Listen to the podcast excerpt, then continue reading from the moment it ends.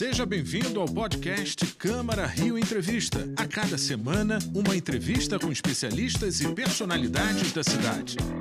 Olá, sejam bem-vindos ao Câmara Reentrevista. Hoje nós vamos falar do uso da tecnologia 5G que já chegou ao Rio de Janeiro na medicina. Com a nova cobertura do sinal, inúmeras possibilidades se abrem e a área da saúde é uma das que mais podem se beneficiar, especialmente com o aprimoramento dessa tecnologia. Para conversar sobre esse cenário, o cirurgião de cabeça e pescoço Pedro Milé nos atende. Muito obrigada, doutor Pedro. Antes da gente começar a entrevista, vamos assistir uma reportagem.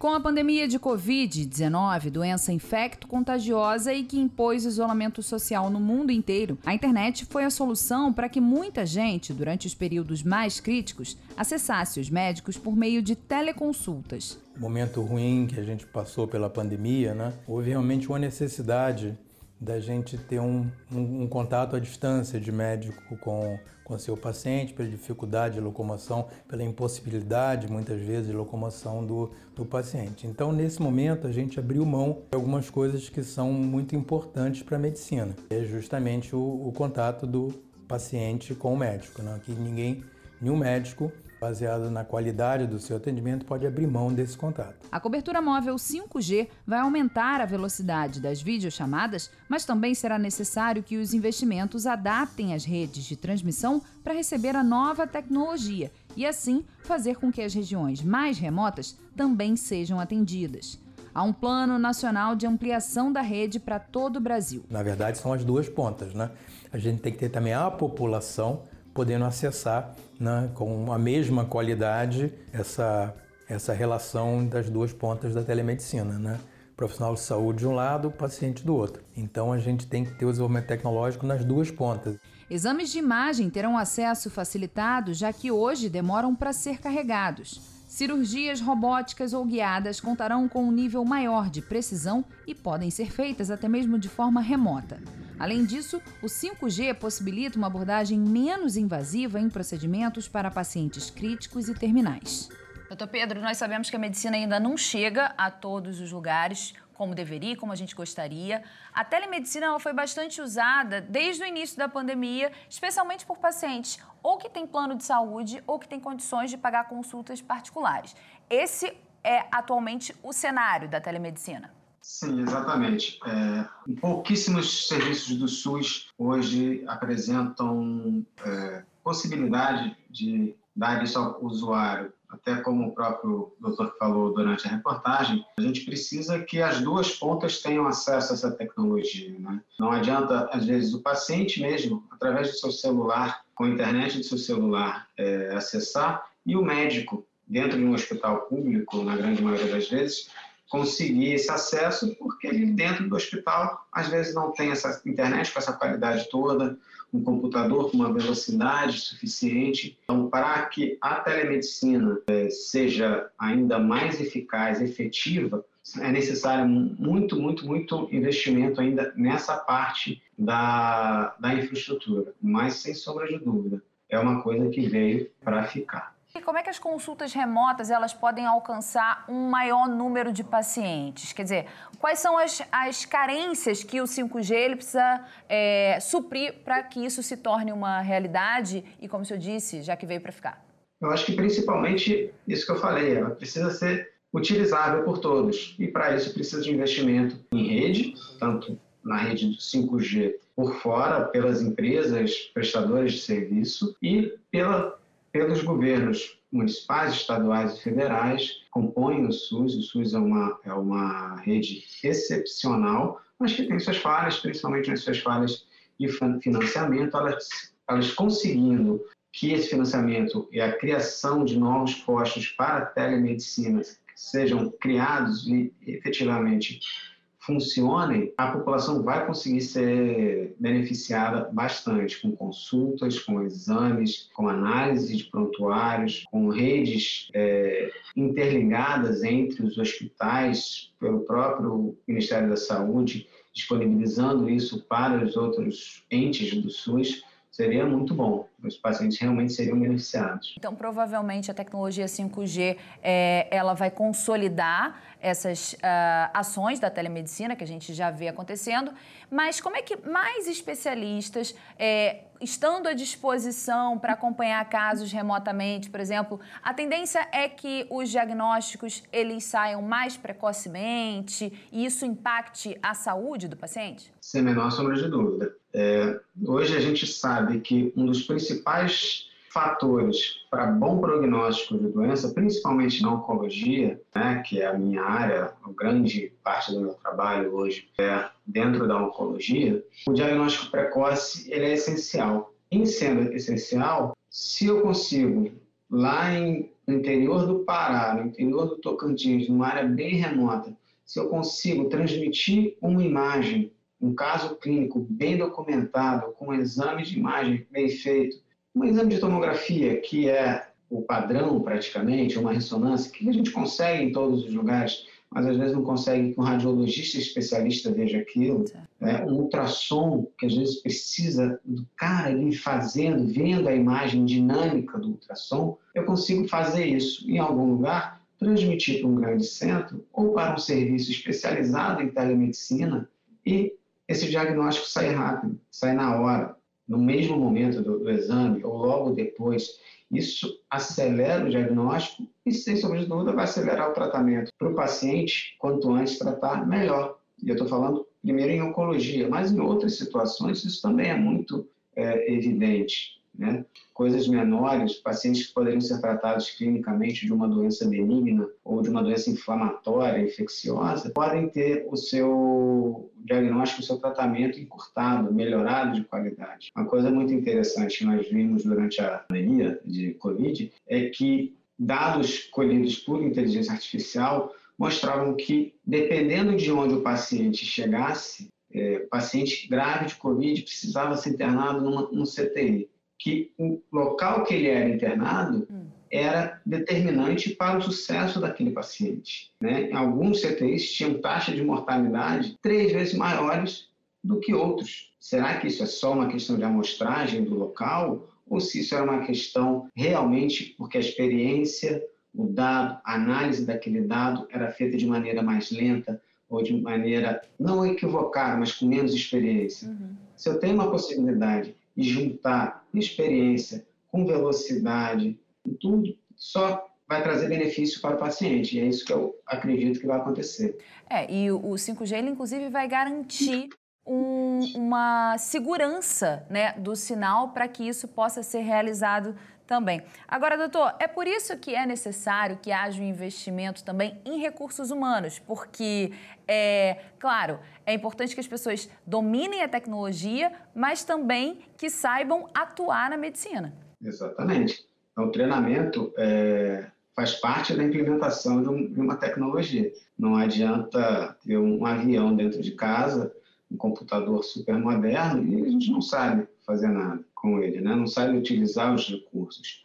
Os recursos cada vez são mais interessantes, são cada vez mais avançados e precisa de treinamento, não é só instalar uma máquina, né? Treinamento nas duas pontas, tanto até do usuário, os sistemas têm que ser fáceis de, de, de mexer, uhum. de entender, mas quem está do meu lado, por exemplo, analisando uma teleconsulta com o paciente ou analisando um exame, algum caso específico, eu tenho que saber todos os recursos daquela tecnologia para poder dar um benefício real dela, para melhorar ainda mais. A gente tem que pensar sempre lá na frente, que é no nosso paciente, né? Perfeitamente. As cirurgias robóticas podem ser muito ampliadas e se tornar mais comuns, até porque o custo deve cair. Vamos assistir um depoimento do Dr. Daniel César, que é especialista nesse tema. No meu caso, com cirurgia robótica, eu acho que vai ser o mais interessante por exemplo, amanhã eu vou para Vitória fazer uma cirurgia robótica. Quando a, quando a tecnologia 5G estiver bem estabelecida e já estiver bem sedimentada, eu vou poder fazer isso aqui do Rio de Janeiro, eu vou poder operar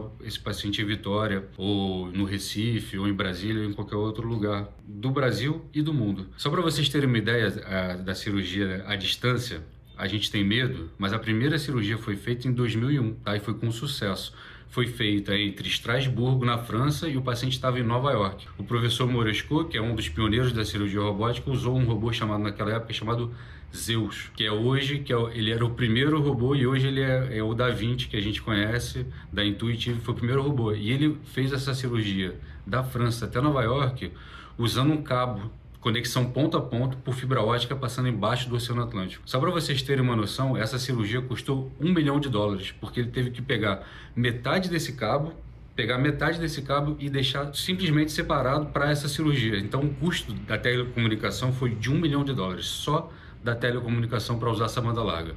E, e, essa latência da cirurgia foi de 155 milissegundos. Antes dessa cirurgia já tinha sido feito um estudo para cirurgia à distância em porcos e a latência mínima segura é de 333, 330 milissegundos. Qualquer latência maior do que isso é perigoso, porque o cirurgião precisa ter a resposta em tempo real.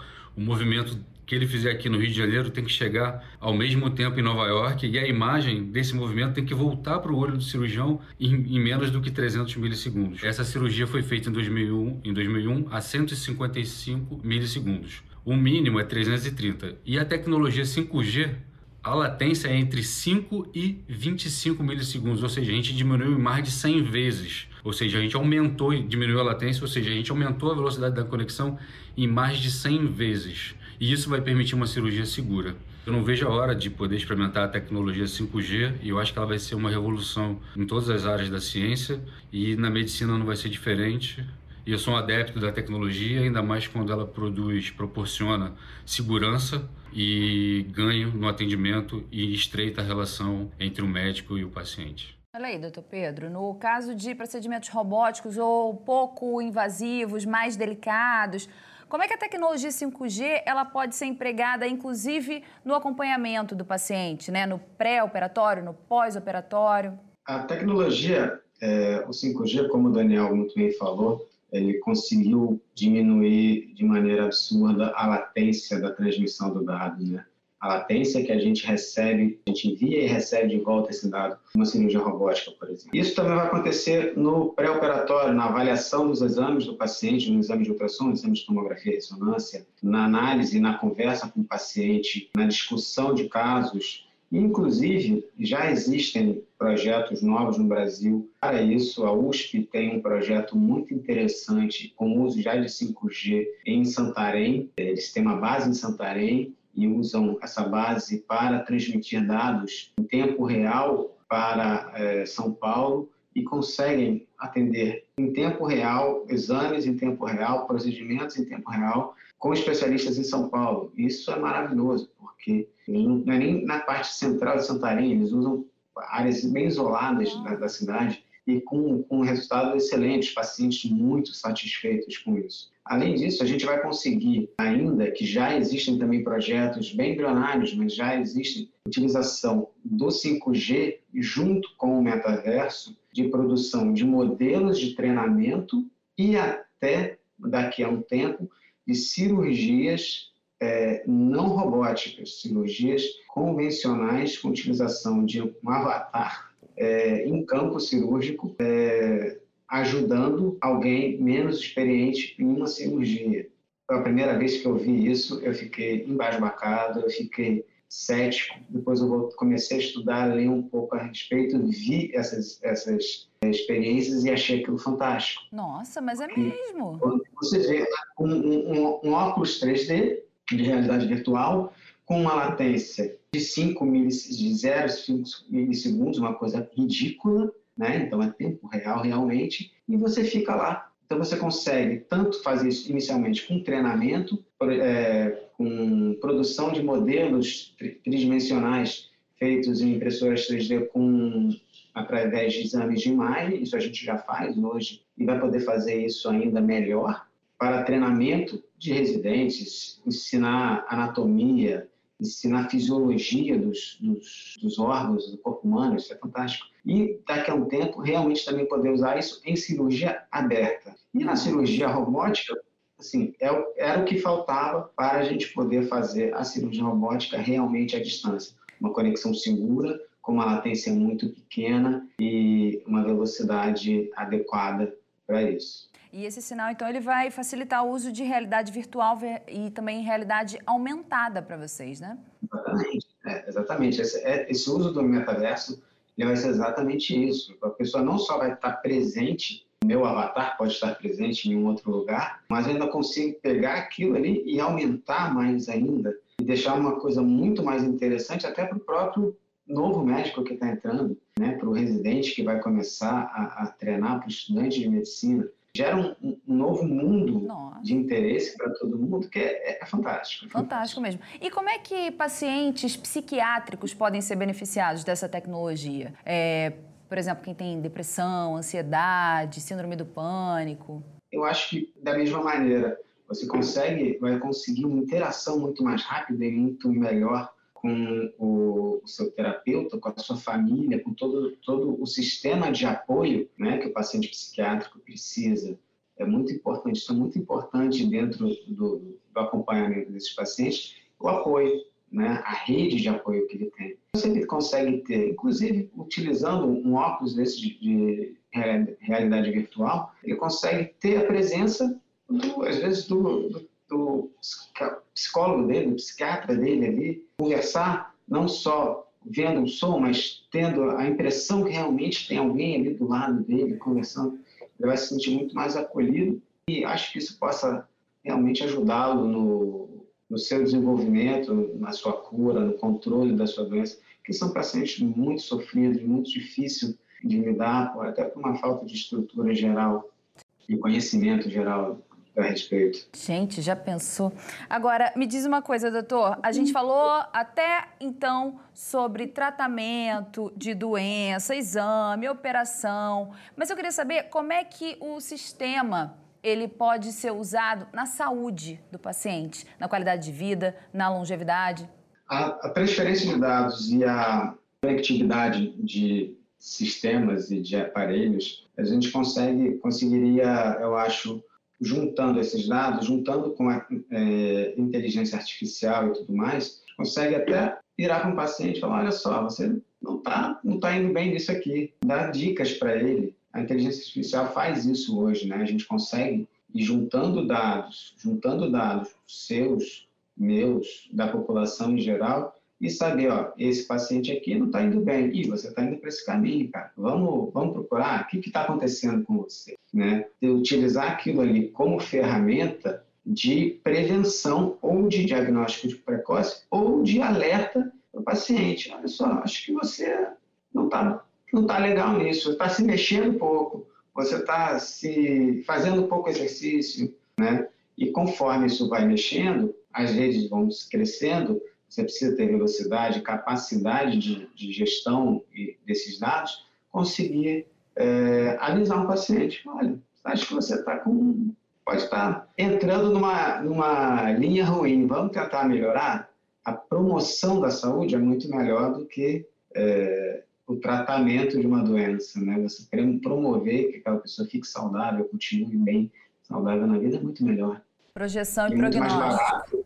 E muito mais barato, mesmo tendo que colocar, instalar tecnologias, inventar coisas novas, é muito mais barato pessoalmente e em termos de governo do que correr atrás dos prejuízos que, a, que as doenças causam para a sociedade. Doutor Pedro, muito obrigada pela entrevista. Até uma próxima oportunidade. Eu que agradeço, obrigado. O Câmara Rio Entrevista dessa semana fica por aqui. Você pode rever esse conteúdo pelo canal da Rio TV Câmara no YouTube, além de acompanhar as novidades da Câmara Municipal no nosso site, câmara.rio e também pelas nossas redes sociais, arroba Câmara Rio. Muito obrigada pela companhia e até o próximo encontro. Esse foi o podcast Câmara Rio Entrevista. Acompanhe as notícias sobre a Câmara do Rio em nosso site, câmara.rio e nas nossas redes sociais, arroba Câmara Rio.